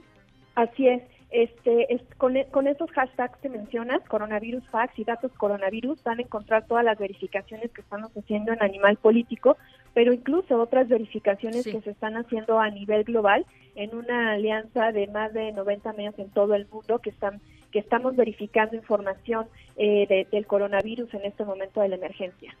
Bueno, pues ahí está. Por ahí veía también este una de las cosas que ustedes verificaron era un supuesto doctor que pues no es ni doctor, que, que supuestamente había encontrado la cura del coronavirus, que, que ni es doctor, pero sí es un actor porno. Así es, eh, existía, eh, existe, se está moviendo, eh, hace unos minutos empezó a moverse justamente esa imagen, que en realidad se trata de un actor porno de España bastante famoso, y la imagen lo que dice es, bueno, que es un médico que está dando recomendaciones sobre, sobre, sobre la enfermedad, ¿no? Entonces, pues bueno, o sea, está ahí verificado cómo pues es, es, una imagen manipulada, ¿no? Se trata de, de una persona que pues no es médico, tampoco es del TEC de Monterrey, como dice la, la imagen que se está viralizando, sino que como menciona, se trata de un actor actor porno muy famoso en España. Bueno, pues eh, ahorita la, la, retuiteamos a través de, de, redes sociales para también, para también difundir. Tania, te agradezco mucho, te, te mando un abrazo y seguimos en contacto. Seguimos en contacto. Muchas gracias. Muchísimas gracias, Tania Montalvo, editora general de Animal Político. Vamos a la pausa. Estamos aquí en directo. Regresamos. En directo con Ana Francisca Vega por MBS Noticias. En un momento regresamos. Continúas escuchando en directo con Ana Francisca Vega por MBS Noticias.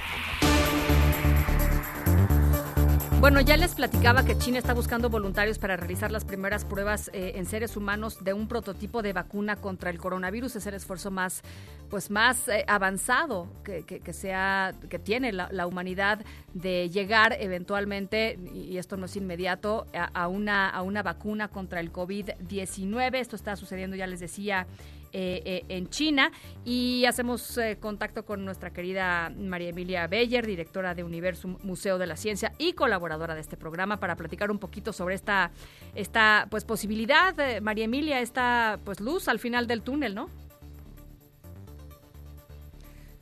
Hola, hola, María Emilia. Bueno, bueno. No está por ahí. Tenemos a María Emilia. Ya la tengo. Ahí está, ya te escuché. Acando. Oye, mira, pues Ana Francisca, yo les quiero contar que, bueno, yo sé que estos son momentos muy difíciles para todos, pero, pero a mí me emocionan muchísimo porque estamos haciendo historia, estamos haciendo historia científica, tecnológica, para buscar una solución a problemas que pueden aquejarnos ahorita el COVID-19 y mañana quién sabe cuál, ¿no? O sea, porque las enfermedades emergentes, pues desafortunadamente van a seguir brotando. Mira, te cuento. Eh, ¿Por qué digo que estamos haciendo historia? Apenas hace 65 días que el gobierno chino compartió la información científica sobre el genoma del COVID-19. Es decir, apenas hace 65 días nosotros sabemos realmente de qué está compuesto genómicamente, genéticamente este virus, este coronavirus, y eh, ya estamos en posibilidades de empezar, eh, gracias pues a un esfuerzo realmente internacional, a generar algunas pruebas de vacunas y también de pastillas, Ana Francisca, no solamente vacunas. Sí. Entonces, sabe, entonces esto quiere decir que en 65 eh, días los científicos del mundo han recibido la información, se han puesto a trabajar y tenemos ya alguna información incluso acerca de lo que ha sucedido en el Instituto de Investigación Sanitaria Kaiser Permanente Washington, que se encuentra en Seattle, en donde pues ya eh, el día de ayer a cuatro voluntarios sanos se les se les puso un shot, se les puso una prueba de vacuna en fase 1, así se llama. La vacuna se llama 1273 RNA. Le podemos encontrar después un nombre un poco más atractivo, pero eso es lo de menos. de acuerdo? ¿No? Este, Exacto. Pero el chiste es que, que ya hay gente a la que, solo cuatro voluntarios en este momento de un grupo piloto de 45 serán sometidos a esta prueba. ayer empezaron las inoculaciones, en 28 días se les darán otras y entonces van a estar midiendo qué pasa. ¿Qué pasa? ¿Qué quiero decir con esto? Van a estar midiendo si el cuerpo reacciona y si de verdad esta vacuna generaría que nuestro sistema inmunológico ataque el pedacitito de proteína de coronavirus, en particular COVID-19, que se ha puesto en esta vacuna si encontramos que estos individuos sanos sí empiezan a generar entonces anticuerpos que no deberían de estar porque no han sido ni siquiera infectados, quiere decir que la vacuna sí ha promovido un avance en ese sentido. Y estamos hablando de que en realidad la información genética completa que nos ayuda a entender de qué está compuesto este virus, pues de verdad tiene ya al aire apenas 65 días. Imagínate esta carrera contra el tiempo de todo mundo luchando juntos para vencer eh, eh, pues este virus que, que, es una pandemia mundial, ¿no? Y que nos aqueja a todos, ¿no? Es muy impresionante, eh, María Emilia, que el tema haya salido de China y que el tema de alguna manera esté avanzando ¿no? Eh, eh, en China, en, el asunto de la, de la vacuna porque además los chinos pues tienen una cantidad de, o sea, le han, le han invertido una cantidad de, de, recursos impresionantes a la ciencia y a los avances médicos y eso se pues se comienza se, se va se va eh, pues, se van reconociendo una vez que surgen las crisis como esta, una crisis que permite que la respuesta pueda ser algo así. Completamente. En China, desde luego, pues también, a ver, te voy a contar que además no es que estén eh, no haciendo nada, efectivamente ellos son de los primeros que empezaron a trabajar casi en el momento uno con la búsqueda de una vacuna. Y les pasó una cosa muy interesante. La primera es que, como bien señalabas, ahorita ya están haciendo un llamado para voluntarios para poder revisar la que ellos están desarrollando, que es otra y que trata de atacar distintas cosas y distintas vías metabólicas y rutas metabólicas del virus. Y está muy bien, porque no sabemos de qué lado va a venir la respuesta. Todas las ideas se valen en este momento, ¿no? Entonces está perfecto que China también esté probando, que no nos quedemos con estos cuatro voluntarios que han sido en Seattle inoculados este ayer, qué tal si al final esa vacuna no sirve de nada. Entonces vámonos con lo que sigue y en China este ensayo clínico de la vacuna empieza aparentemente en, en abril ya muy en serio. De todas maneras ya se cuenta con otro ensayo clínico en China de una medicina que se llama Favilavir. Esta no es una vacuna, es una pastilla y ha dado buen resultado en los 70 pacientes que han sido tratados. Al no ser vacuna, aquí los voluntarios pues sí están enfermos, es decir, la vacuna necesitas gente sana y ver si de verdad la vacuna previene. En el caso de la medicina, la medicina sí es para tratar de abatir ya los problemas de la gente que tiene este el corona el COVID-19, ¿no? Y bueno, pues están encontrando que efectivamente sí funciona. Ahora, fíjate que también en esta lucha contra el COVID-19 en el que andamos todos, ¿no? Algunos desde casa y otros desde la frontera de la ciencia y la tecnología, hay hasta moralejas bonitas, ideas que de repente considerabas fallidas. Hay una medicina, por ejemplo, que se buscaba que combatiera el ébola y en su momento no funcionó, pero algunos grupos de investigación consideraron que ahí donde falló esta medicina sí podría funcionar contra el COVID-19 y eh, actualmente ya está en fase 3 de pruebas, es decir, ya pasó la fase 1, fue exitosa, la fase 2 fue exitosa, y ahora vamos hacia la fase 3, en donde a lo mejor de ahí también viene una propuesta. Entonces, en este momento, hasta lo que en un momento dado podría uno pensar que no sirvió, puede ser una, una solución potencial. Y a mí me gusta ahorita, a través de, de tus micrófonos, decirle a la gente que así es como funciona la ciencia. O sea, en la ciencia siempre estamos buscando eh, eh, respuestas y cuando tienes un problema, en lugar de decir, ay, este es un fracaso absoluto y ya me tiro y ya no hago nada, no, no, no. a lo mejor es que no comprendí algo, pero al rato puedo comprenderlo mejor y sigue siendo pieza de rompecabezas, claro, ¿no? Claro. Pues eso es lo, lo, bonito y lo fantástico y lo importante de, de, entender que el fracaso pues es un paso más adelante, más cerca hacia, hacia el objetivo, ¿no? Si uno, si uno lo suelta al primer fracaso, pues olvídate.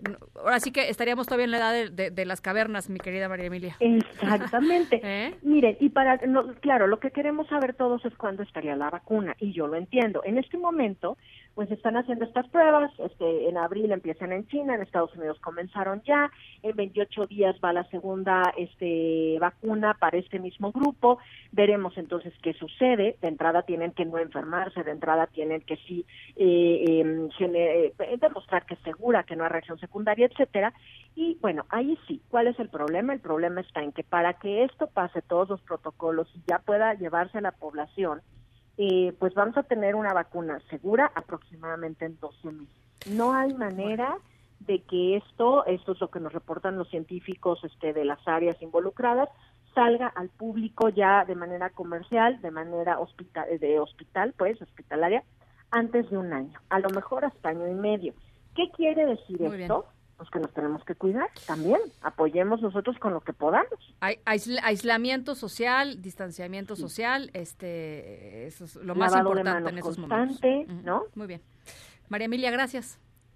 Con mucho gusto y bueno, a cuidarnos todos, Ana Francisco. Un abrazo. Te mando un abrazo. Hablamos, eh, hablamos el viernes, las seis con cuarenta y dos, a otras cosas. Ate con queso con Irma Uribe. Irma Uribe, hoy te mando un abrazo con cariño especial. Muchas, muchas gracias. ¿Eh? ¿Cómo, cómo, ¿Cómo va el confinamiento? ¿Cómo va este? Hoy nos tiene recomendaciones justamente para qué hacer con, con, los, con los chicos y las chicas en estos momentos en donde pues a muchos de los papás y mamás están jalándose los pelos, día 3 de, de aislamiento social, ¿no? día tras de aislamiento social y ya me han mandado un montón de memes de cuántas mamás eh, admiran más que nunca a las maestras eh, que atienden a sus hijos todos los días y que y que no nada más los educan sino los tienen ahí ocho horas seguidas o cuántas horas van los niños a la escuela eh, pero para para no causarles más estrés del que ya de por sí tenemos las que podemos trabajar desde casa tratando de trabajar de casa cuidar a, los chicos y chicas, mantenerlos con las manos lavadas, etcétera, etcétera, para no aumentarles estrés, hoy quiero decirles que el aburrimiento es lo mejor que les puede pasar a sus hijos. O sea, creo que esa es la primera recomendación. He visto un montón de contenido en redes, ¿no? Mucho, muy bueno, mucho con ideas padrísimas, etcétera. Y he visto mucho también de cómo tener horarios muy estructurados para los niños, estos 30 días que van a estar en la casa más o menos, sirve mucho y sí, efectivamente sirve tener una rutina más o menos establecida, pero también sirve mucho ser flexibles y poder darnos un espacio para no hacer nada, estar aburridos, encontrar nuevas cosas que hacer desde la creatividad y desde el aburrimiento. El aburrimiento es una gran herramienta para volvernos creativos, para imaginar, entonces, no, no se preocupen de más, no se obsesionen con que sus hijos y hijas estén ocupados el 100% de su día, déjenlos también aburrirse, aburranse ustedes también, no saquen el celular en la primera, en el primer ratito libro que tengan, dense chance de ver cómo se sienten, igual ver para adentro, meditar un ratito, reflexionar, aburranse un rato, pónganse a pintar con ellos, vean qué cosas pueden hacer en su casa. Y para los momentos en los que no se aburran, hay un montón de personas dando recomendaciones de actividades de arte, de libros, creativas en las redes sociales que les pueden servir de muchísimo en estos días. Em, uno de mis favoritos es un blog de arte para niños que, que pueden encontrar en Instagram como arroba ideas a colores. Arroba ideas a colores es un blog de arte para niños que es mexicano. Em, la verdad es que está bien padre porque lo que están haciendo es em, darnos algunas recomendaciones, todo sobre arte gráfico, o sea, de pintura básicamente, que los niños pueden hacer en casa. Pero la temática está muy linda porque empezaron, por ejemplo, em, con recomendaciones para pintar con colores que nos tranquilizan todos tenemos como una sobreinformación ahorita del, del, del, de lo que está pasando y de la situación y es normal que los chicos y ustedes estén un poquito estresados por el tema. Entonces, ¿cómo podemos tranquilizarlos a través del arte, a través de los colores? ¿Qué cosas pueden pintar para sentirse un poquito más contentos, para como elevar los ánimos en casa si están decaídos? Y luego tienen una serie como de retos, vamos a decir, de cosas que pueden ir pintando sus chicos y la verdad es que es una manera muy linda de... Eh, de llenar las horas con creatividad y con arte. La verdad está bien padre. Síganos en Instagram. Eh, ahorita les pongo el, el, el handle en, en, Twitter para que lo sigan. La verdad es que sí está muy padre y eh, yo creo que pintar y el arte en general es una gran manera de, de, de llenar nuestras horas y de pues, hacer algo creativo y que esté lleno de contenido, sobre todo con los niños y niñas. Totalmente de acuerdo. Entonces, ideas con arte en Instagram. Exactamente, arroba no, ideas a colores. arroba ideas a colores en Instagram, síganlos, eh, son mexicanos. Eh, es un blog de arte para niños que como que trae ideas artísticas que desarrollan como también habilidades cognitivas y socioemocionales. Está bien, bien padre. Eh, y ahí van a encontrar un montón de ideas, no nada más de los retos que están subiendo ahorita, sino si se ponen a buscar como todo lo que han hecho en otros momentos. Hay cosas súper padres. Buenísimo. ¿Qué más nos tienes? Eh? Otra recomendación es, si no lo siguen todavía, que yo sé que tú sí y yo también, si no sigues todavía a Oliver Jeffers en ah, Instagram o en sus redes sociales, él está haciendo una iniciativa súper linda que además ya han seguido muchos otros autores infantiles, que es em, hacer un Facebook Live o un Instagram Live de él mismo leyendo uno de sus libros. Está súper padre, los, los videos se quedan colgados en su página de Instagram 24 horas, pero si no los alcanzan, no se preocupen porque si van a oliverjeffers.com y se meten a sus libros y luego a la iniciativa que se llama A Book a Day, ahí pueden ver todos los videos de Oliver Jeffers leyendo sus libros. Ya hay, em, creo que tres arriba. Me encanta. que es una manera muy linda de irse a dormir. Él es un encanto. Eh, nos encantan sus libros, nos encanta su arte, así que también es una súper recomendación. Buenísimo. Oye, este, ¿sabes qué veí también hoy que, que, recomiendo? Me sumo a la recomendación de, de, de, lecturas en línea. Eh, una lectura de, astrona de astronautas en la Estación Espacial Internacional contándoles cuentos a los niños este, en la Tierra. Está subida, está subida en la página de la NASA, también se las, se las mandamos. Y está bien bonito, ¿no? Un, un, astronauta ahí en medio de, pues literal, eh, este, millones de controles por todos lados y etcétera, leyendo la, leyéndoles una, historia. Está padrísima, ¿no? Hay muchas opciones allá afuera. Hay, por ejemplo, también eh, talleres de cocina para niños y papás en línea. Si buscan a Cooking Málaga, eh, son unos españoles, una familia española, de ella es chef, la mamá, y está haciendo talleres de cocina en familia para que, de, como opciones saludables, para involucrar a los niños en la cocina, que se me hace genial. Ahorita que estamos encerrados es un gran momento para involucrarnos como en las tareas de, del día a día, o sea, no nada más en la cocina, que siempre es muy divertido, sino también en que vean el funcionamiento diario de la casa. Me parece que es una gran manera de involucrarlos desde tender camas obviamente hasta lavar el coche, hasta pasear el perro, o sea, todo lo que lo que de repente se hace en momentos en los que ellos no están. Está padre que vean cómo funciona la casa en momentos en que luego ellos no alcanzan a ver. Y finalmente, obviamente, sigan a con queso. Em, lanzamos una lanzamos una una iniciativa que se llama Jugando Aprendo, o más bien es la continuación de la campaña Jugando Aprendo y eh, Vamos a estar haciendo recomendaciones diarias en nuestras redes sociales de actividades que pueden hacer en que promueven el aprendizaje a través del juego con niños y niñas de 0 a 6 años. Las actividades están diferenciadas por grupos de edad. Em, y además hicimos em, varios ya grupos de WhatsApp en donde ustedes pueden unirse y hay un montón de mamás y papás ahí. Nosotros estamos compartiendo recursos a través de los grupos de WhatsApp también pero además de compartir los recursos, que son los mismos que estamos compartiendo en redes sociales, también sirve como un grupo de apoyo, eh, si no para la queja colectiva en general, también para, para, para dar más ideas, más recursos, etcétera. Así que cualquiera de las dos, si siguen Date con Queso, ahí pueden ver la información de nuestro WhatsApp, de, de las recomendaciones que estamos subiendo en redes sociales, etcétera para que pues aprovechemos estos momentitos para como cambiar la perspectiva y el chip de qué es jugar, por qué jugamos, cómo jugar es bueno para nuestros hijos y cómo nosotros podemos involucrarnos en el juego todos los días. Buenísimo, pues te, agradezco mucho Irma eh, y estamos al pendiente, estamos a buscar más seguido para pues e, en estos tiempos de, aislamiento social. Claro que sí. Te, mando un abrazo. Besos, bye. Gracias, igualmente. Las seis con 49, vamos a la pausa, estamos en directo, regresamos con el cierre del momento sonoro. ¿Qué pasó en Madrid? Ahorita regresamos. En un momento continuamos en directo con Ana Francisca Vega. Continúas escuchando en directo con Ana Francisca Vega por MBS Noticias. Saro, es para ti, Sal. Es de todos los vecinos. Sal, Sal, saluda. Están los vecinos en, el, en el patio. Sal a saludarlos. Sal, Sal, Sal, asómate. Asómate, Charo, asómate. Cumpleaños feliz, cumpleaños feliz. Te deseamos todos.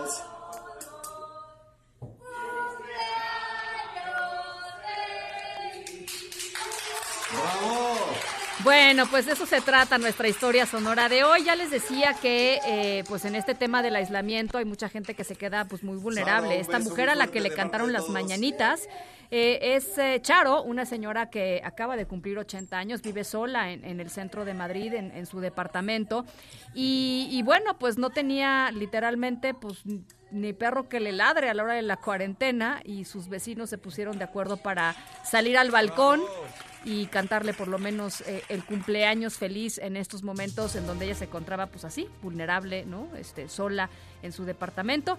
Y pues de eso se trata también todo lo que está pasando eh, eh, en México y en el mundo, de encontrar redes de empatía, redes de solidaridad, redes que nos permitan saber que pues somos literalmente uno, sobre todo cuando enfrentamos pandemias, cuando enfrentamos cosas así, son parejas para todo mundo y que, y que hay que estar ahí para, para el otro.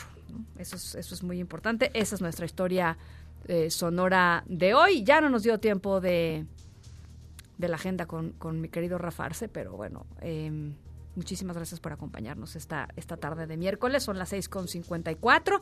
Nosotros nos vamos a nombre de todos los que hacen posible este espacio informativo. Gracias por acompañarnos esta tarde. Yo soy Ana Francisca Vega. Se quedan como siempre con Gaby Vargas y después ya saben, charros contra gangsters. Pasen buena noche. Nos escuchamos mañana.